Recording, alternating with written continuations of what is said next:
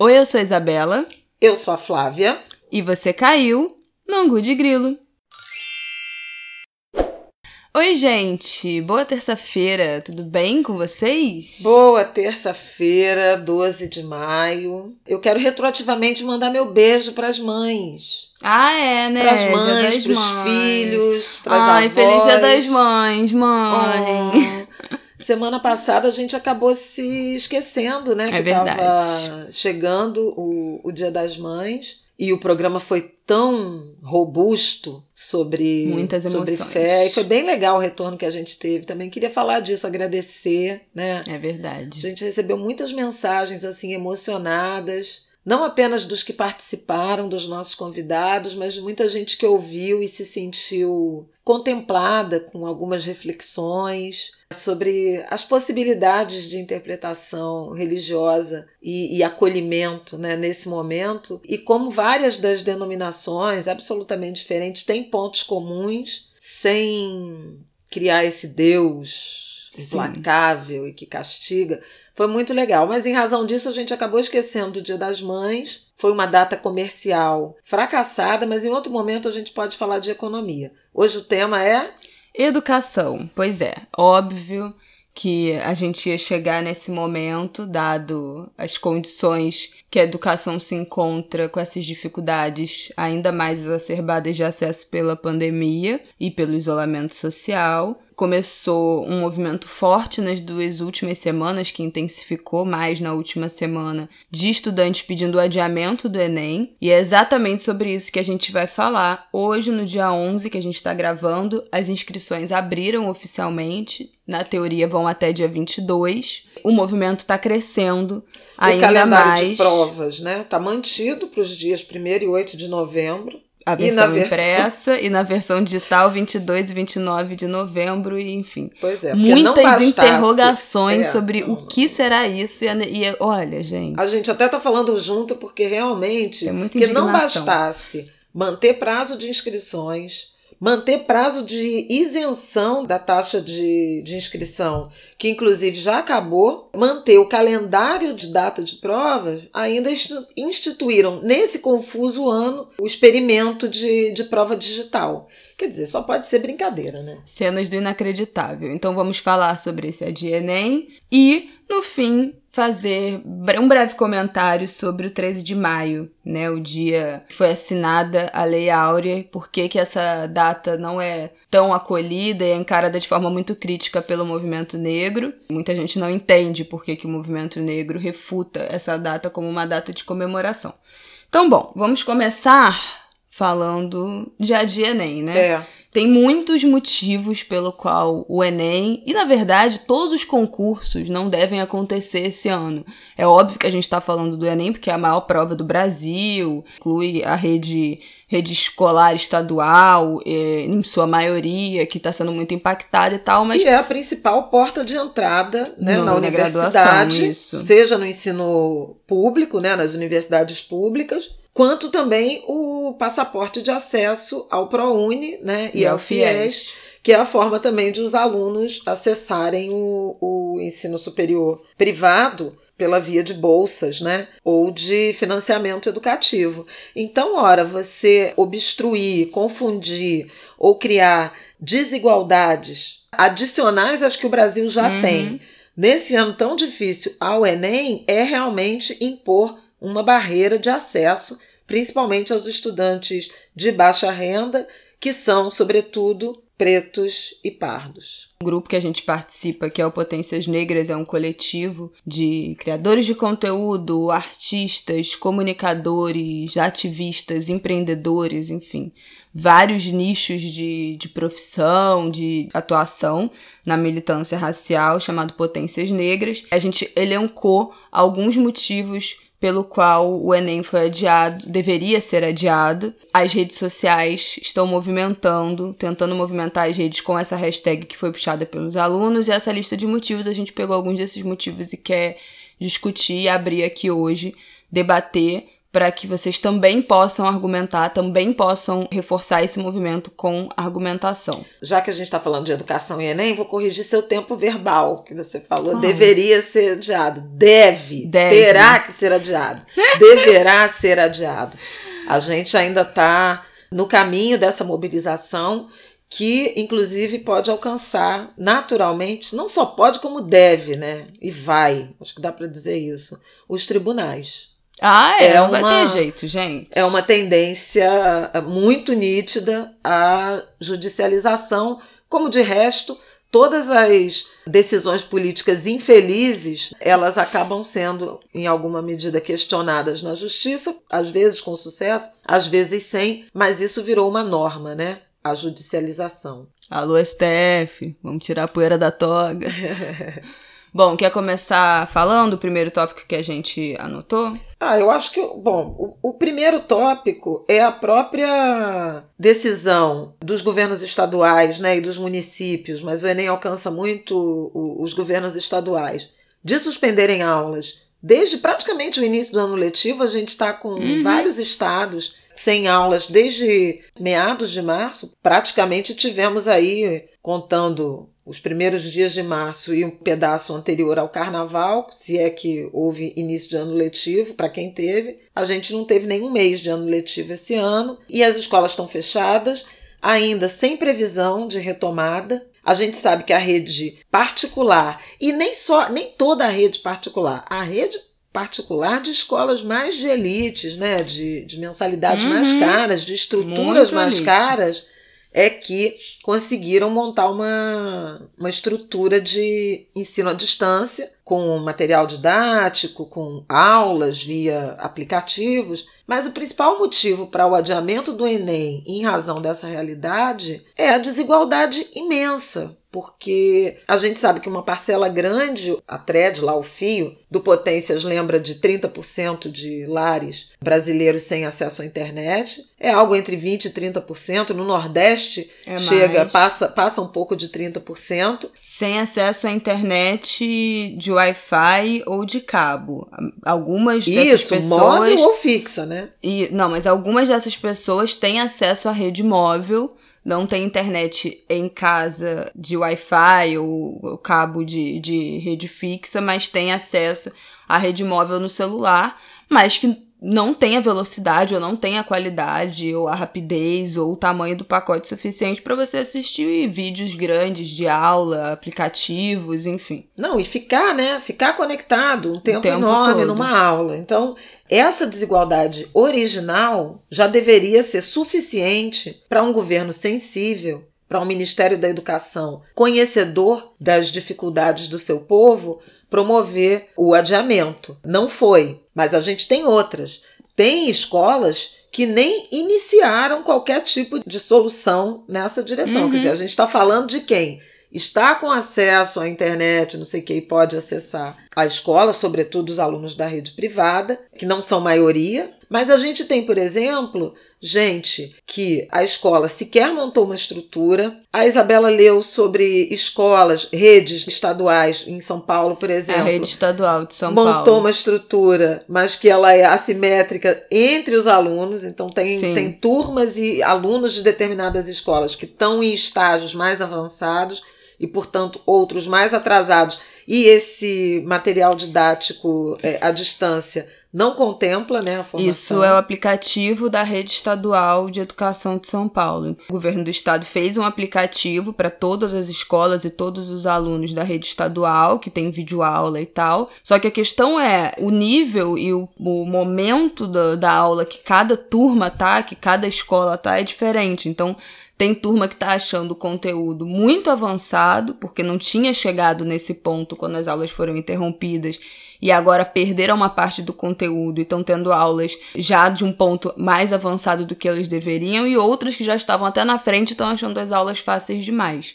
Então, mesmo que tenha tentado criar uma solução que seja democrática, com o governo disponibilizando conteúdo e tal, ainda assim é impossível ter homogeneidade nessa, nessas ações, porque todo mundo parte de um lugar completamente diferente. A assimetria, ela só se agrava. Outro ponto que eu acho importante a gente lembrar, de qualidade da habitação, né? De condições Sim. de moradia. A gente já até falou aqui várias a, vezes. A gente já falou disso, eu lembrei da palestra que o Sérgio Haddad deu no para a série de painéis que a Anistia está promovendo em relação a direitos humanos e o que virá depois de, dessa crise. E o Sérgio Haddad, que é um ativista, um militante histórico de direitos humanos, ele chamava atenção para esse ponto da transferência do espaço de educação formal para as residências, né? aí falando de uma forma mais ampla, não especificamente do Enem, mas educação como um bem público, e você tendo essa transferência para o espaço doméstico,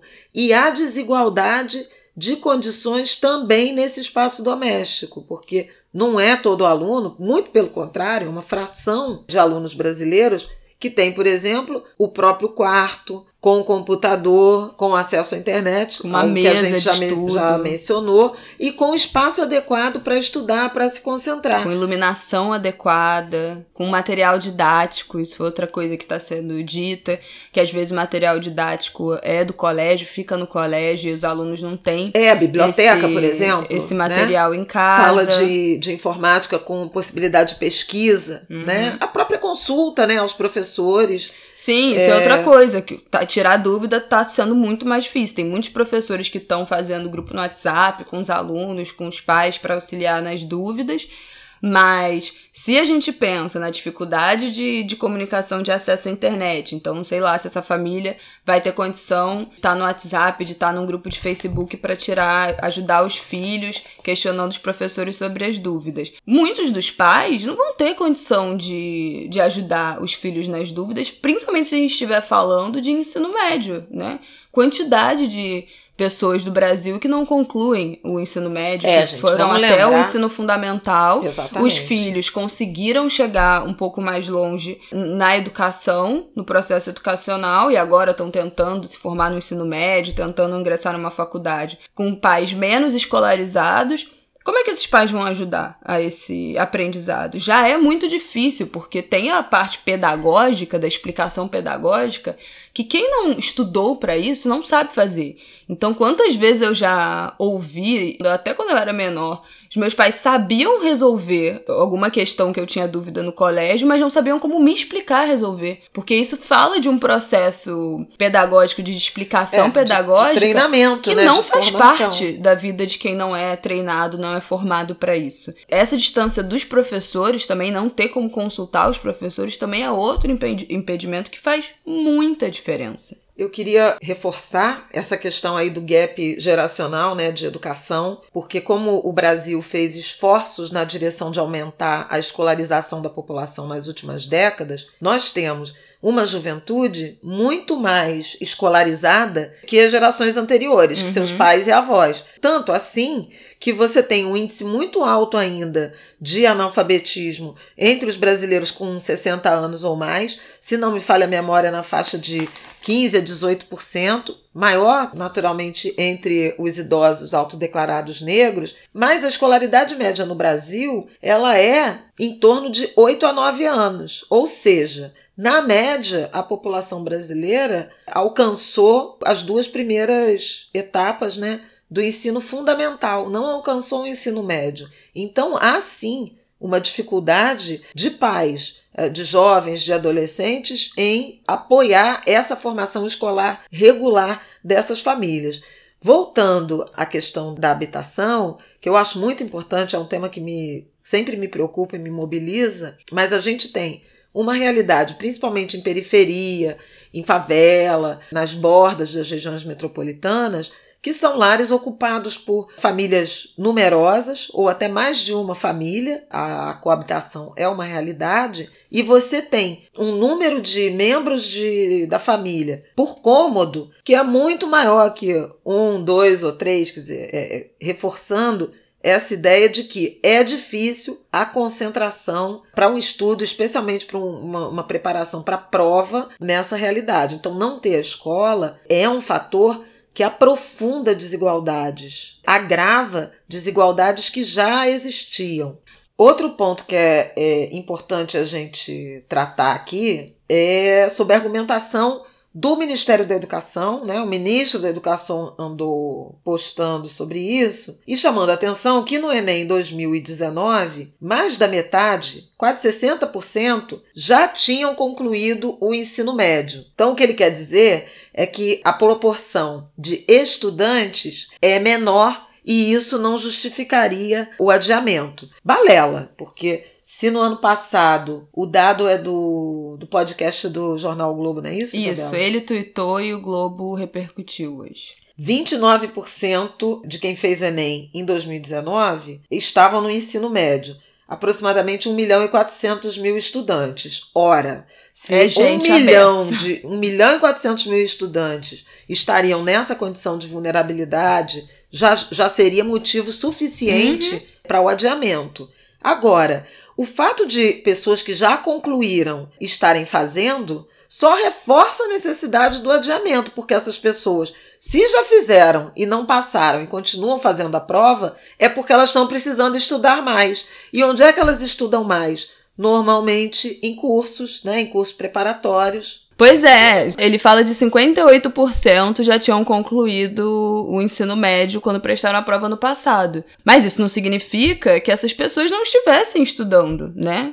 Ainda mais porque já estavam mais distantes do conteúdo do ensino médio. Então, algumas poderiam estar fazendo cursinho em cursos preparatórios particulares e tal, mas a gente sabe que tem muito curso comunitário, muito pré-vestibular social, que é exatamente para relembrar, né, os conteúdos de ensino médio, dar um treinamento, reforçar, né, o que não foi, porque há muita assimetria, né? E dar um treinamento de feitura de prova do ENEM para galera que já saiu do ensino médio há anos, não pôde conciliar direto, né, a, a faculdade depois da graduação porque teve que trabalhar, ou porque teve filho, ou porque se afastou do, teve algum tipo de evasão escolar, lembrando que o ENEM também serve como diploma de conclusão de ensino médio. Então, muita gente que abandona o ensino médio por algum motivo, não faz supletivo, não volta a estudar e tem uma pontuação mínima do Enem que se você conseguir ele vale como conclusão. É uma prova que se propõe a ser democrática para os jovens que estão nos ouvindo, que não lembram. O Enem não é uma prova tão velha assim. A primeira edição do, do Enem maior foi de 2009, que foi inclusive a edição que foi cancelada porque teve vazamento de prova. Antes disso, para quem não sabe, cada universidade tinha o seu vestibular. Algumas universidades ainda têm um vestibular próprio, mas a grande maioria agora só tem o Enem como forma de ingresso. E as universidades que tinham seu vestibular próprio, algumas tinham mais de uma fase. Tinha uma fase geral e uma fase específica, com questão discursiva, que elevava o nível de dificuldade de entrada. E a questão principal é que para você se candidatar a essa universidade, você fazer essa prova, você tinha que ir até o estado dela. Então imagina, se você gostaria de fazer uma universidade no Rio de Janeiro e não é daqui, ou em São Paulo, ou na Bahia, ou no sul do Brasil, enfim, em um estado que não é o que você mora, numa cidade que não é que você mora, você tem que viajar para lá. Gente, quantas pessoas têm condição, até se a gente falar de classe média, de viajar é, mais de uma vez por ano, hospedagem, alimentação, transporte para ir para outro estado fazer várias provas de vestibular. Agora, algumas ainda são assim, né? A USP, por exemplo, é, tem que ir. A USP ainda é. Aqui no Rio. Unicamp... Não, só as particulares. Algumas uhum. particulares têm ingresso pelo Enem, mas várias têm Enem e vestibular próprio. Então você pode entrar pela sua nota do Enem ou também pela sua nota do vestibular próprio. As duas coisas podem é, coexistem. Aqui no Rio, as faculdades federais todas entram ingresso pelo Enem. A UERJ tem uma prova própria, não tem prova, não tem ingresso pelo Enem. O Enem foi uma tentativa de universalizar esse ingresso. Você tá, você faz a sua prova na sua cidade e você consegue aplicar para qualquer lugar do país, para qualquer universidade do país e, e, talvez essa nota faça você ingressar e aí depois você se muda, e aí depois é uma política de permanência na universidade, de bolsa auxílio ao estudante, que, que saiu de outro lugar, que não tem dinheiro para se bancar na, na cidade, enfim, aí são as políticas estudantis né, do segundo, do segundo grau de, de faculdade que não, não vem ao caso aqui. Mas a gente está voltando anos e anos numa coisa que a gente já tinha meio que encontrado uma fórmula que estava dando certo. O Enem é óbvio que é uma prova ainda que quem teve um ensino de ponta de escola particular tem muito mais facilidade, porque essas são as desigualdades da educação, mas ainda assim é uma prova que se propõe a ser democrática, ainda mais com a lei de cotas, ainda mais com as cotas raciais, as cotas sociais para pessoas negras, pessoas indígenas, pessoas com deficiência. Baixa renda. Então, isso é regredir, né? A gente fazer um Enem em que, obviamente, só quem vai conseguir passar se a gente pensa na quantidade de vagas, vão ser pessoas ricas e aí, portanto, brancas, de classe alta, que tiveram acesso a um estudo de outro nível de qualidade, porque tem estudam em escolas particulares que rapidamente conseguiram, algumas já tinham sistemas que funcionavam de ensino pela internet e aí rapidamente conseguiram estruturar uma coisa mais robusta nesse momento. Isso é voltar a, a 10, 20 anos atrás, sabe? A 10, 15 anos atrás, em que a universidade era um, um luxo para pouquíssimas pessoas. Então, se o Enem for mantido, quem a gente vai ver entrando na faculdade ano que vem? E quando que vai entrar? Porque as faculdades também não estão conseguindo manter as aulas. O calendário é, já foram reformulados. Em, aqui e Sim, mundo afora, e tem né? calendário que já foi reformulado de faculdade para terminar esse período agora em março do ano que vem. Isso contando que a gente vai conseguir voltar até o final do ano. É um terreno muito pantanoso, até se a gente pensar quais vão ser as condições sanitárias, a gente vai poder aglomerar 60, 70 alunos dentro de uma sala de aula para fazer uma prova daqui a cinco meses. Será que a gente vai ter condições disso? Até lá não vai ter vacina ainda, com certeza.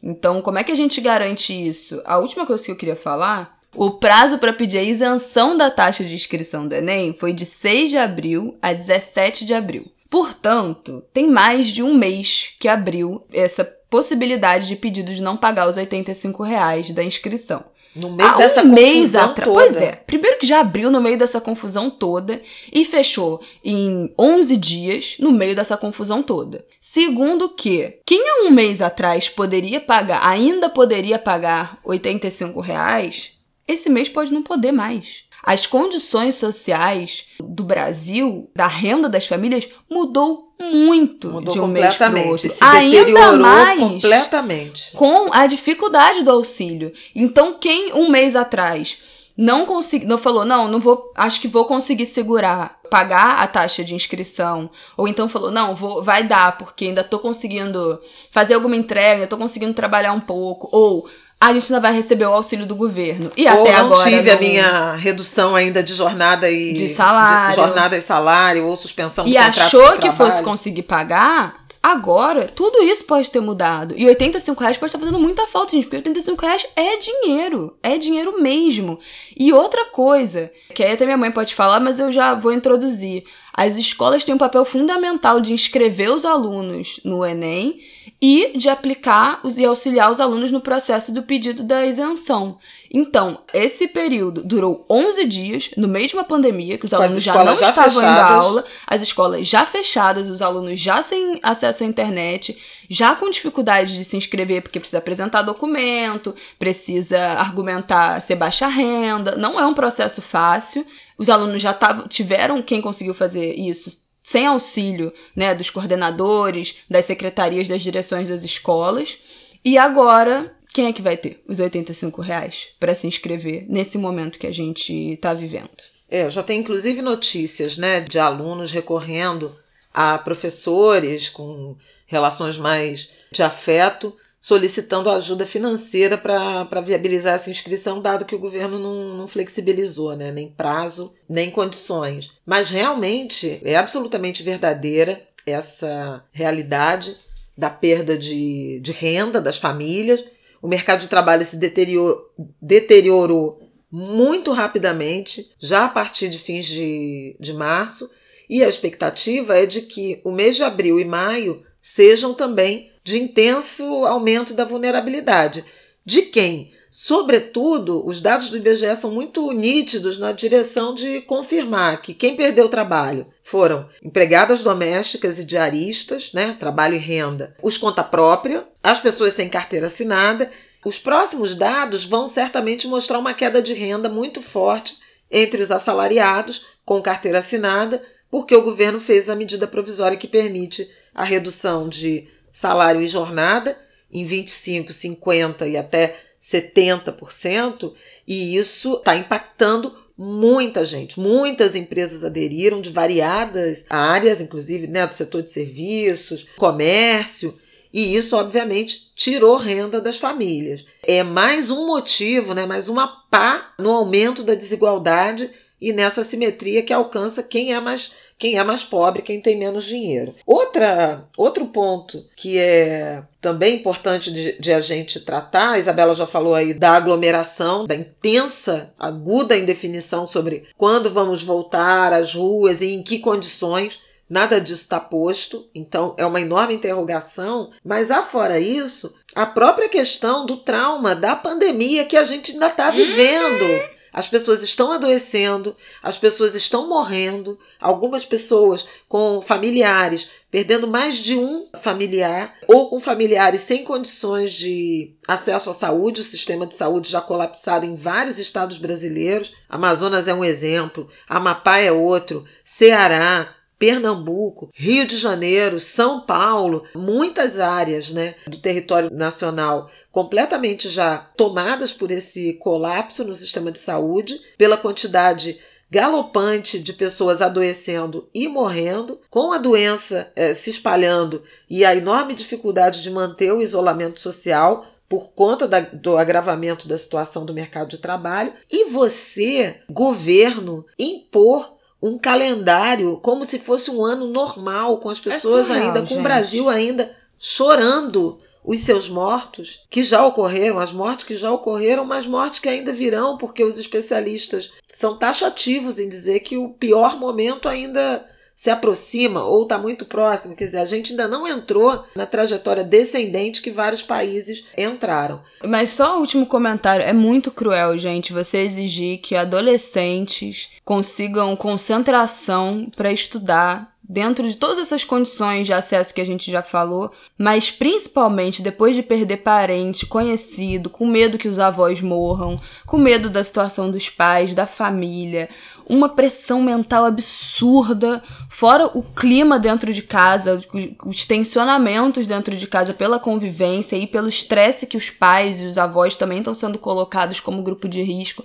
É de uma crueldade que, sinceramente, Muitos é, jovens é inacreditável sendo... pensar que a gente está tendo que realmente falar tanto sobre isso, pedir tanto, se engajar tanto numa coisa que deveria ser um movimento óbvio, né? Óbvio e generoso, né? Aliás, outro movimento óbvio e generoso que seria esperado do Ministério do, da Educação, que inclusive nem quase não tem escola, né? Eles regulam mais a, as escolas federais, mas a, a, a grande massa de alunos está no, no, setor público, nas escolas públicas estaduais e, e, e na rede privada, mas sobretudo no, no, setor público das unidades da federação, era uma atenção aos jovens, aos alunos, aos universitários, né? principalmente das federais, né, das universidades federais, que também estão em situação de muita dificuldade, porque muitos deles, a Isabela estava lembrando de viajar para fazer a prova, mas muitos deles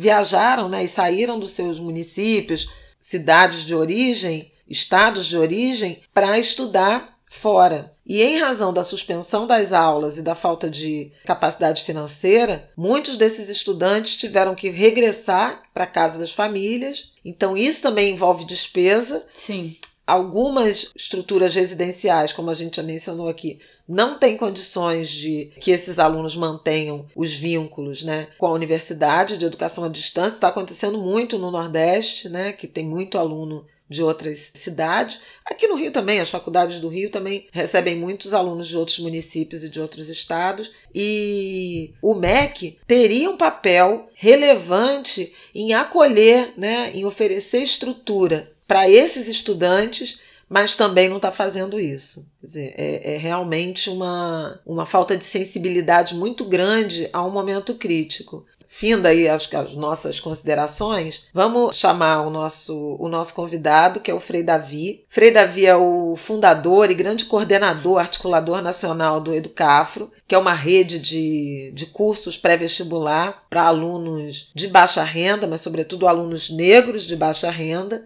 E que tem tido um papel fundamental na última, nas últimas duas décadas na inclusão de estudantes pobres nas universidades. Antes até da, da política de cotas mais estruturada, o Educafro já negociava bolsas de estudo para alunos de baixa renda em universidades privadas e tem aí, já formou um número muito significativo de brasileiros. Eu conversei com o Frei Davi sobre essa situação do Enem. Vamos ver o que, que ele disse. Por que é injusto manter o calendário do Enem? Primeiro, nós sabemos que o Enem tem um nome muito específico: Exame Nacional. Se é um exame nacional, o objetivo número um do Enem é atingir a maioria. Ora, nós sabemos que de cada 100 pessoas que estudam ensino médio, mais de 85 estudam em escola pública. Se o Enem, se os coordenadores do Enem, se o ministro da Educação for uma pessoa honesta, ele vai estar sempre balizado em atender a maioria. E a maioria são os alunos da escola pública. Eu quero parabenizar o governo norte-americano, quero parabenizar o governo inglês e de outros países que já suspenderam o seu exame nacional de ensino. Eu acho muito importante isso que ele fala de como o Ministério né, da Educação tem que se balizar pela maioria. Gente, é óbvio, se a maioria dos alunos são de ensino público, é óbvio que todas as decisões têm que ser tomadas pensando no que necessitam esses alunos. Todos os ministérios têm que se balizar pela maioria do Brasil, que é uma maioria da população pobre, né? O Brasil tem uma maioria da população de baixa renda, de classe média baixa, C, D, E. Então tudo tem que ser balizado por isso. É a mesma coisa a gente falar de saúde, todas as políticas de saúde têm que ser prioritariamente pensando no SUS e não no lobby de plano de saúde que é a minoria do, que o Brasil tem acesso. Isso que é, ele fala é muito isso, né? importante. né? É olhar sob o prisma aí da, da população mais vulnerável, né? E dessa massa mais empobrecida, mas sempre olhando da base para o topo, né? Então, assim, mesmo entre os pobres, é privilegiar os mais pobres. Sim. Por isso que a lógica de você ter, por exemplo, a isenção da inscrição, para uhum. você não excluir por, por exemplo, uma, um nível de renda que não comporte a inscrição de uma prova. Dizer, é, é tudo orientado. O ministro da Educação teve uma reunião com os senadores e disse que o papel do Enem não é corrigir desigualdade. É sim. É sim, porque a Constituição brasileira determina que todos são iguais e que é dever do Estado promover a igualdade, combater as desigualdades. Então, qualquer coisa que envolva política pública, ela é orientada obrigatoriamente, tem de ser orientada à redução da desigualdade, ao combate à desigualdade. Não é meritocracia quando você mantém o cronograma, o calendário de uma prova, sabendo que um grupo muito privilegiado é que terá condições de ter bom desempenho. Então, assim, Sob qualquer aspecto, é equivocada a, a decisão do MEC e chama atenção para o Frei Davi ter dito que os Estados Unidos de Donald Trump e o Reino Unido de Boris Johnson, que estão longe de ser. São aquilo, né? Que a gente é, já sabe. Governos né? de esquerda, são, são governos conservadores, inclusive aliados né, à extrema-direita brasileira, né, o fascismo como já, já, já tem sido classificado, reviram seus, seus programas, né, seus sistemas educacionais de, de acesso de provas de avaliação. Era muito importante realmente para manter né, um mínimo de igualdade de oportunidades que essa prova fosse revista. Sim, para fechar, só queria recomendar que vocês ouçam o podcast Café da Manhã da Folha de São Paulo. Eu acho que foi da quarta-feira passada, é um dos episódios da semana passada que fala exatamente, o título é Educação à Distância não é para todos, e eles entrevistam, se eu não me engano, é um professor da rede de Manaus e falam que na Amazônia a educação por rádio AM já é uma coisa que existe. A gente até citou isso quando a gente falou sobre os impactos da pandemia nas populações ribeirinhas, de que estavam estudando fazer as teleconsultas e as informações sobre a, a pandemia usando a é. rede de telecurso de educação de rádio que já existe. E agora essa rede está sendo usada para as aulas à distância. Aí você imagina como é que é você ter aula à distância por rádio, que você não tem nenhum recurso visual de ver o que, que o professor está anotando num quadro, de ter a, a visualização de uma conta, de um texto. Como é que é você aprender isso pensando né, em toda a estrutura educacional, as necessidades pedagógicas só pelo rádio, pelo áudio. Podcast é muito legal, mas não é uma ferramenta primária de ensino, né? Obviamente, pode ser até complementar, mas definitivamente não é um recurso primário de educação. Então é muito bom ouvir esse depoimento, recomendo. E por último, o que que eu queria eu, falar? Eu queria falar então, quando você lembra, o Educafro está envolvido né, numa, numa ação judicial. Houve a concessão de uma liminar que depois foi cassada em, em segunda instância. Me parece que o Ministério Público está se articulando nos vários estados para entrar com ações também, os, os ministérios públicos estaduais na direção de tentar o adiamento, de pedir judicialmente. A Educafro, o Frei Davi informou que vai entrar como amigo escure, que é amigo da corte, quer dizer, apoiando, auxiliando, participando de iniciativas de ações judiciais de toda sorte nessa, nessa direção. E como a gente falou no início, quer dizer, certamente esse vai ser um tema a ser resolvido na justiça diante da falta de boa vontade, de discernimento do Ministério da Educação. Última coisa que eu queria pedir, lembrei, é para que vocês usem as redes sociais para pressionar usando a hashtag ADIENEM e ADIENEM 2020. Isso é muito importante e que se você também tá esperando concurso, outras provas, a OAB eu sei que já adiou, mas outras provas universitárias, outras provas de concurso, que você também pressione essas instituições para adiar, para remarcar, para se posicionar sobre esse, esse calendário em meio à pandemia. Se você puder ainda se reunir com outras pessoas que estavam para prestar essa prova, é muito importante que haja uma pressão dos alunos e de todo mundo que pudesse se envolver nessa causa para que esses calendários da educação sejam todos alterados, porque é o que é mais necessário nesse momento. Para além, óbvio, das questões de saúde. Ô Isabela, sabe o que, que faltou dizer? É a questão das mulheres, né? Ah, é verdade. Bom, muito importante. Também tem um dado de que 59% das pessoas que, que participaram do Enem no ano passado são mulheres. E isso é absolutamente relevante quando a gente sabe, a gente já falou isso aqui N vezes, principalmente nesses últimos edições do Angu de Grilo sobre pandemia que as mulheres estão extremamente sobrecarregadas com as tarefas domésticas nesse momento, mesmo que a gente esteja falando com pessoas, idosos e crianças. Isso, mesmo que a gente esteja falando de adolescentes do ensino médio, a gente sabe que as adolescentes, principalmente de famílias pobres, têm uma participação é, absoluta nos cuidados da casa, das tarefas domésticas, cuidar de irmãos, cuidar dos idosos. Então, essas adolescentes e essas mulheres adultas que estão tentando voltar para ingressar numa faculdade, estão tentando voltar para o estudo, agora estão ainda mais sobrecarregadas com essas tarefas, o que também impacta muito na quantidade de, de atenção e de foco e de concentração e de tempo que elas vão conseguir investir no estudo. A maioria dos estudantes do ensino superior no Brasil são mulheres, até porque, fazendo jus à maioria da população do Brasil, que é feminina, essa. essa feminina manu... e negra, né? Feminina e negra, é verdade. Essa sobreposição. É a manutenção dessa prova também, com certeza, vai ter um impacto nessa composição de quem vai poder prestar e de quem vai entrar na universidade, porque as mulheres estão sendo muito sobrecarregadas nesse momento de pandemia.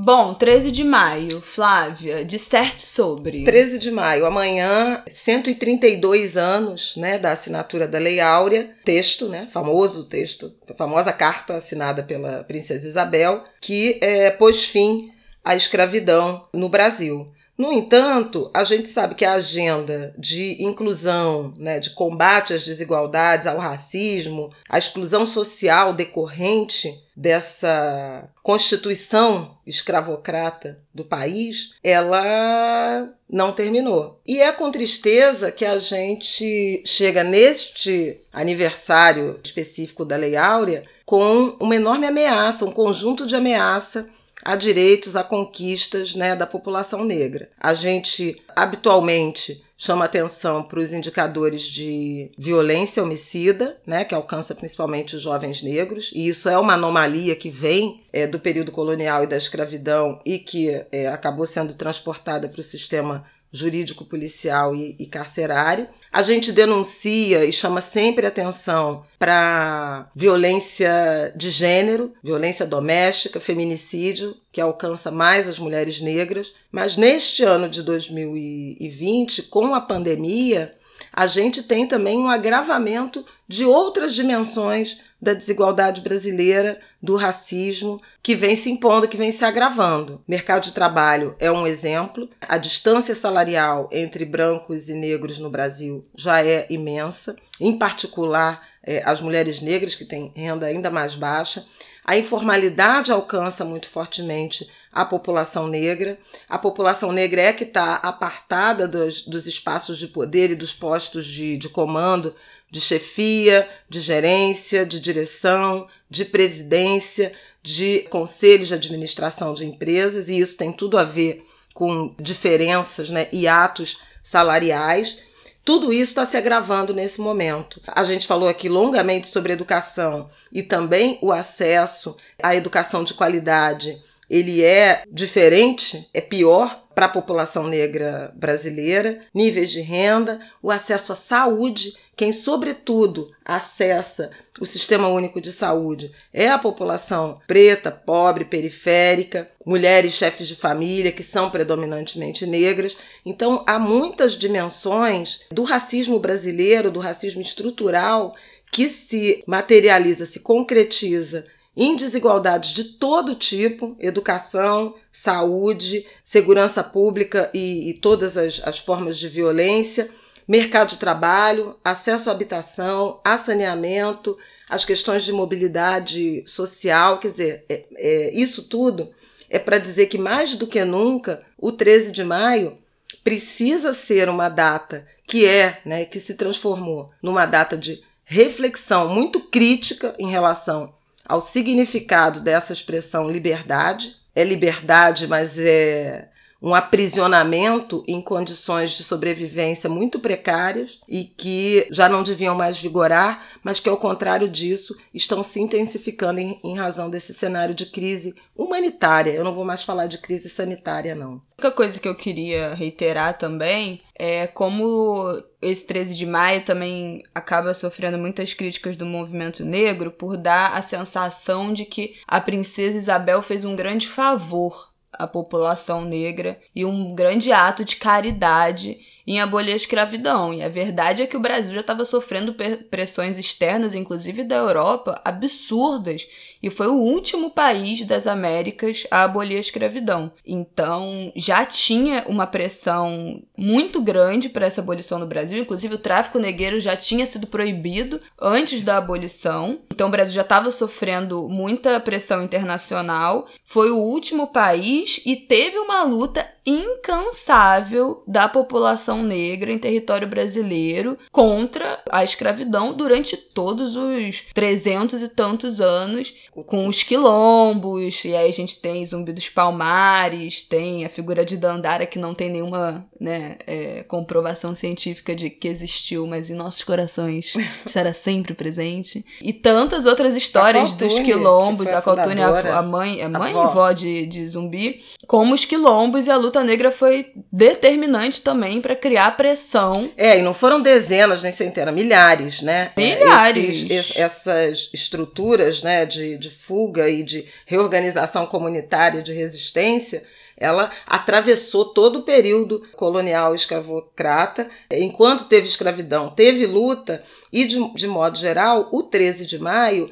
ele promove um apagamento quando apresenta a princesa Isabel como a, a protagonista generosa, tem até um samba famoso da Imperatriz, para Isabel, a heroína que assinou a lei divina, negro dançou, comemorou o fim da sina, um samba da, da Imperatriz Leopoldinense de 1989. É um marco como data né, e como documento mas a luta pela liberdade, ela sempre existiu, atravessou muitos séculos. A Isabela falou dos quilombos, mas nós tivemos revoltas uhum. é, ao longo da, da, da história brasileira colonial, é, imperial, e isso é muito apagado né, dos livros, da história oficial. Em razão disso, o movimento negro é sempre provocativo em relação ao 13 de maio, na direção é, de fazer esse tipo de, de diálogo e de pensamento mais crítico que a gente está fazendo aqui agora, e usar ou propor né, ao longo da história